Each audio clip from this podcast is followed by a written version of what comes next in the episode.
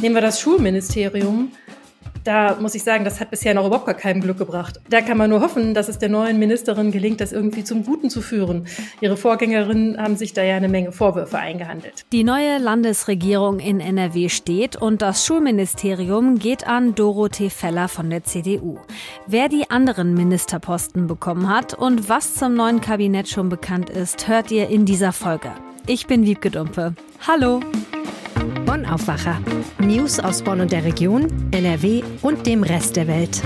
Und wir sprechen über das 9-Euro-Ticket. Das gibt es jetzt seit knapp einem Monat und wir haben uns mal bei denen umgehört, die es benutzen, also bei euch, wie es so ankommt. Im Bonn-Aufwacher geht es heute um einen abgetrennten Kopf vor dem Bonner Landgericht, um einen besseren Schutz vor Hochwasser im Rhein-Sieg-Kreis und das Maximilian Center in der Bonner Innenstadt. Der am Dienstag vor dem Bonner Landgericht gefundene abgetrennte menschliche Kopf gehört zu einem Mann, der eines natürlichen Todes gestorben ist. Das habe die rechtsmedizinische Untersuchung an dem Leichnam des 44-Jährigen ergeben, teilte die Bonner Polizei gestern mit. Der restliche Körper des Toten war auch am Dienstag gut einen Kilometer entfernt in der Nähe des Rheinufers am Rand des Alten Zolls entdeckt worden.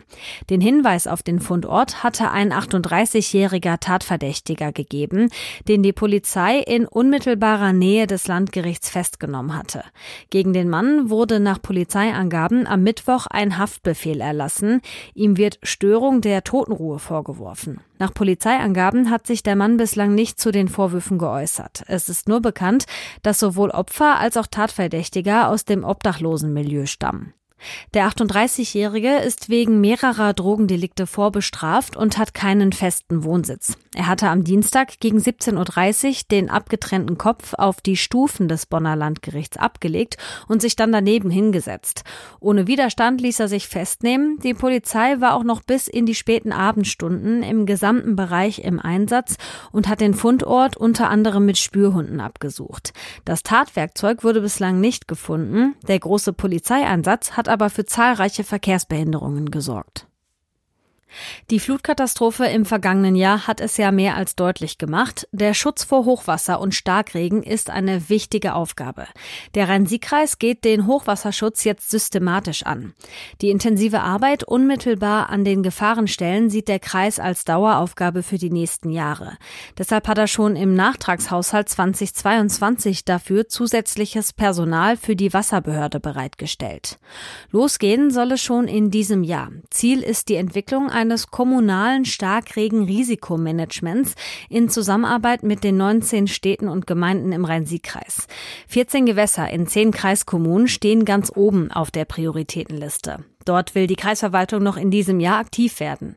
Neben Abschnitten des Lüppichsbachs und des Rosenthaler Bachs in Hennef, die Anfang Juni 2021 überschwemmt waren, gehören dazu unter anderem auch der Swistbach in Swistal, der Eulenbach in Rheinbach und der Ersdorfer Bach in Meckenheim, allesamt betroffen von der Flut im vergangenen Juli. Unter anderem soll in Zukunft eine kreisweite Gefahrenkarte zeigen, wo bei Starkregen die Überflutungsgefahr besonders groß ist. Die Geschäftszeile des Bonner Maximilian Centers im Untergeschoss soll zum 1. Juli wieder eröffnen. Das teilte die Sprecherin der Eigentümerin Bayerische Versorgungskammer auf Nachfrage mit. Nach einem Unwetter vor mehr als einem Jahr war zunächst das gesamte Einkaufszentrum am Hauptbahnhof zwangsweise wegen Überflutungsschäden geschlossen worden. Die oberirdischen Läden konnten schneller wieder ihren Betrieb aufnehmen. Im Untergeschoss kam es immer wieder zu Verzögerungen, sodass ein für Ende vergangenen Jahres Jahres angekündigter Eröffnungstermin nicht zu halten war. Einzelne Inhaber hatten ihre Geschäfte aufgegeben, aber einen großen Leerstand gäbe es nicht. Die verbliebenen Mieter seien während der einjährigen Schließung von der Miete befreit worden. So, und jetzt zum ersten Top-Thema. Wir haben eine neue Landesregierung. Anderthalb Monate nach der Landtagswahl hat der wiedergewählte Ministerpräsident Hendrik Wüst von der CDU sein neues schwarz-grünes Kabinett vorgestellt. Die CDU hat acht Ministerien bekommen, vier sind an die Grünen gegangen. Sina Zerfeld aus der Landespolitikredaktion der Rheinischen Post war bei der Vereidigung der Ministerinnen und Minister gestern am Mittwoch dabei und jetzt sprechen wir darüber im Aufwacher. Hi Sina. Hallo. Was ist dir da bei dieser Vereidigung besonders hängen geblieben? Naja, das war ähm, ist halt so, so ein ganz festgelegtes äh, Zeremoniell. Also ähm, die angehenden Ministerinnen und Minister werden nach vorne gerufen vom Ministerpräsidenten Hendrik Wüst und dann leisten sie den Amtseid. Das heißt, man schwört, dass man seine Kraft dem Wohle des Landes widmet und seinen Nutzen mehren will und Schaden von ihm wenden und die Gesetze wahren und äh, fair und gerecht gegen jeden sein. Und dann gibt's am Ende, sagen die Ministerinnen und Minister, ich schwöre es oder ich schwöre es, so wahr mir Gott helfe. Und das ist also so, ein ganz, so eine ganz festgelegte Zeremonie, sehr feierlich. Mhm. Und dann äh, gibt's Blumen für alle. Äh, die Fraktionen haben Sträuße für alle Ministerinnen und Minister abgegeben und das ist also wirklich, das war die reinste Blumenschlacht. Äh, sehr schön.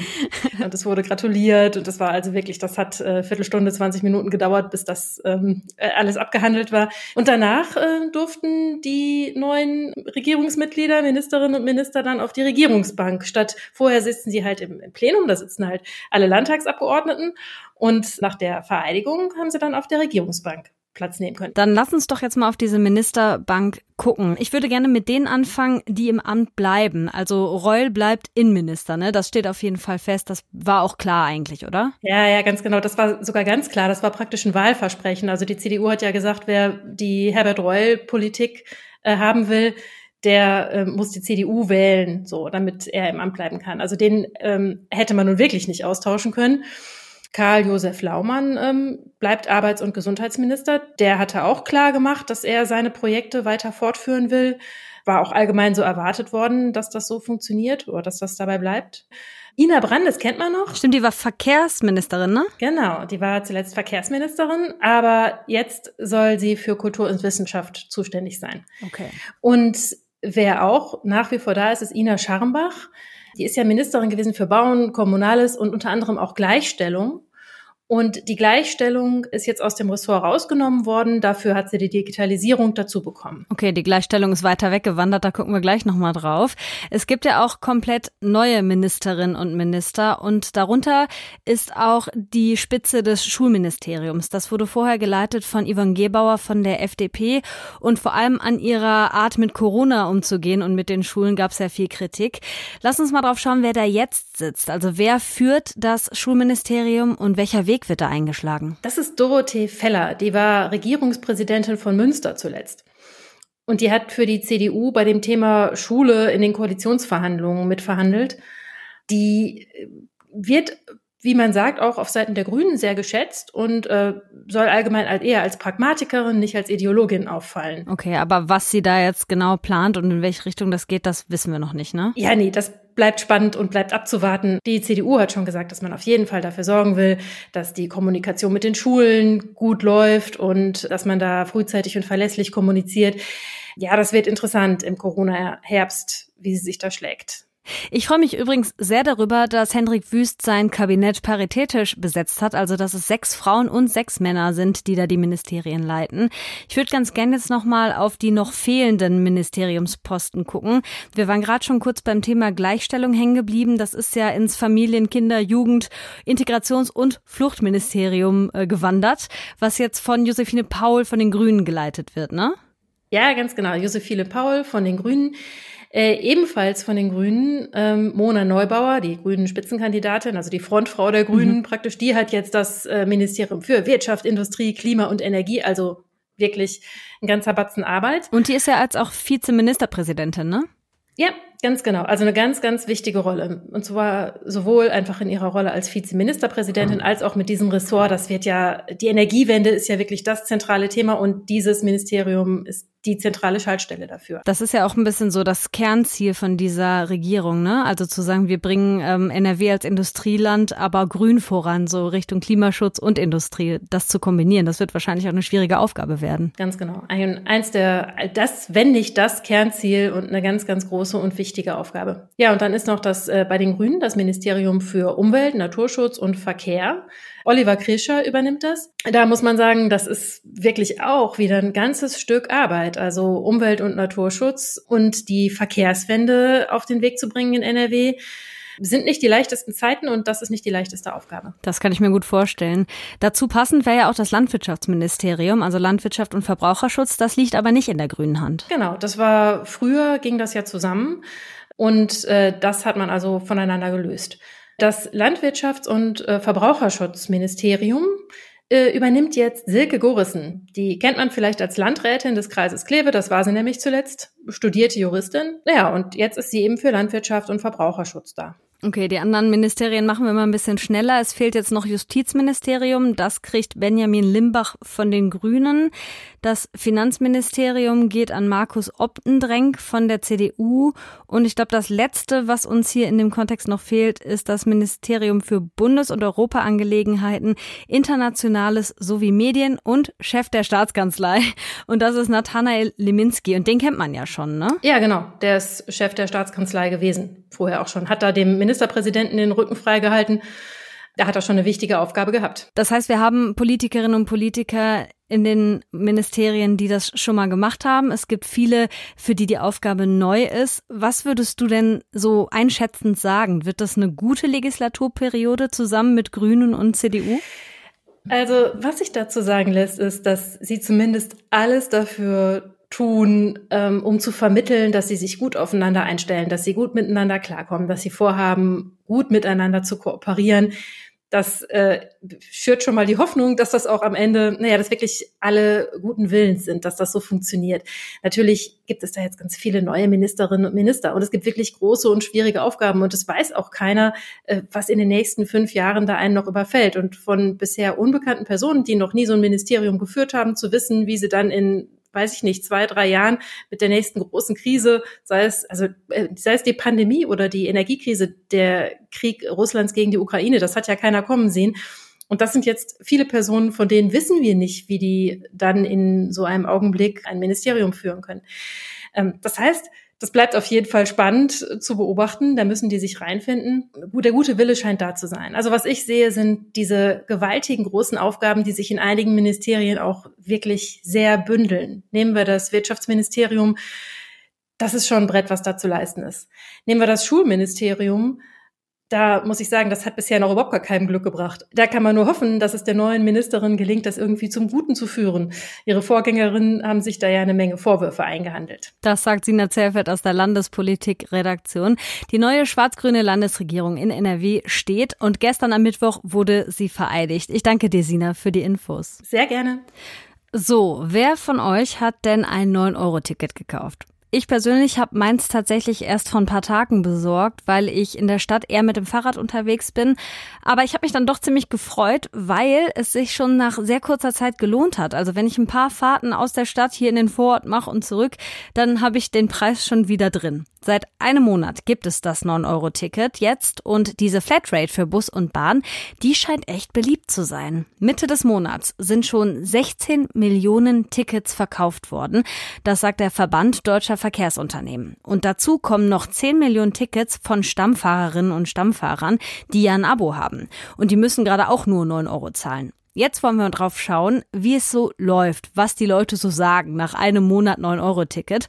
Und dafür hat Michael Höhing aus dem Aufwacherteam sich umgehört. Hi Michael. Ja, hallo Wiebke. Ich habe gerade gesagt, ich persönlich habe das Ticket bisher nicht so viel genutzt, habe aber den Preis schon längst wieder raus mit zwei, dreimal hin und her fahren. Was würdest du sagen? Ist das 9-Euro-Ticket top oder flop? Ja, also wenn du mich persönlich fragst, meine eigene Meinung, es ist äh, super. Also ich habe es in den letzten vier Wochen sehr groß genutzt, äh, natürlich auch beruflich, weil wir für den Podcast sehr viel unterwegs war. Ähm, habe es aber auch privat tatsächlich genutzt. Und ich muss sagen, ich finde es super für einen einmaligen Betrag, der relativ klein ist, einen ganzen Monat lang jeden Zug aus dem Nahverkehr und jeden Bus auch zu nutzen. Hätte ich mir vorher schon gewünscht. Ich habe auch vorher schon gesagt, wegen mir kann es auch 25 Euro kosten, fände ich absolut in Ordnung, um das alles nutzen zu können. Du hast dich ja jetzt auch bei den Leserinnen und Lesern der Rheinischen Post umgehört. Was sagen die zum 9-Euro-Ticket? Wie kommt's an? Ja, die RP-Leser waren da ein bisschen zwiegespaltener. Da gab es auch ein paar Fans, ähm, zum Beispiel RP-Leserin Cornelia Hegmanns-Lesau, es kommt aus Düsseldorf und sie sagt, sie genießt dieses Ticket regelrecht. Sie lässt das Auto wirklich fast immer stehen und äh, wenn sie in Düsseldorf unterwegs ist, genießt sie es, in Düsseldorf rumkutschiert zu werden. Und deshalb sieht sie das alles positiv, auch wenn mal eine Bahn ausfällt oder eine Bahn mal ein bisschen mehr Verspätung hat. Das ist dann nun mal so. Auch Andreas Meyer selbst kann nur Positives berichten. Er hat sich ein Ziel für einen Kurzurlaub ausgesucht und er sagt, na jetzt im Nachgang, es war das schönste Ferienerlebnis eigentlich, für so einen tollen Preis in die Ferien zu kommen. Das äh, muss ich auch bestätigen. Ich habe das ja für Trip-Tipps für neun äh, auch häufig ausprobiert, bin zum Beispiel nach Sylt gefahren. Das ist eine verdammt lange Strecke, das sind äh, an die acht, neun Stunden. Aber ich muss sagen, es ist nichts ausgefallen. Ich hatte ein bisschen Verspätung, ein paar Minütchen aber auch nur. Das lief alles ganz geschmeidig und da freut man sich eigentlich, dass man nur neun Euro bezahlt hat. Es gibt aber auch ein paar Horrorgeschichten. Eine RP-Leserin zum Beispiel, die auch nicht mit Namen genannt werden möchte, die wollte uns aber zumindest ihre Geschichte erzählen. Drei Züge sind ausgefallen, als sie auf dem Weg von Hamburg nach Düsseldorf war. Und da stand sie dann mit ganz, ganz vielen Menschen auf einem völlig überfüllten Bahnsteig irgendwo im Norden und da ging es nicht mehr weiter. Die einzige Verbindung, die es noch gegeben hätte, die hätte äh, knapp 12, 13 Stunden gedauert. Sie wäre erst am nächsten Tag, also in Düsseldorf gewesen. Ein Mietwagen war dann schließlich die einzige Möglichkeit, äh, in einer vernünftigen Zeit nach Hause zu kommen. Natürlich entsprechend teuer. Das ist natürlich total ärgerlich, aber da muss man ehrlich sein, das sind äh, Ausnahmefälle, die passieren aber. Klar, aber die Story, die klingt schon echt echt unangenehm. Ähm, es gibt ja so zwei große Gruppen. Also einmal die Pendlerinnen und Pendler, die jeden Morgen zur Arbeit fahren und dann auch nachmittags wieder nach Hause. Und natürlich die, die als Touristen und Touristinnen unterwegs sind. Gibt es da Unterschiede, wie das so wahrgenommen wird? Genau, es gibt einmal die Pendler, die sind natürlich entsprechend manchmal genervt. Es gibt Strecken, ähm, die sind ohnehin schon knapp bemessen. Da ist es schon vor dem 9-Euro-Ticket recht voll gewesen. Jetzt ist es aber seit dem 1. Juni so, dass wir ein 9-Euro-Ticket haben. Das heißt, die Züge sind nochmal deutlich voller geworden, vielleicht auf einzelnen Strecken.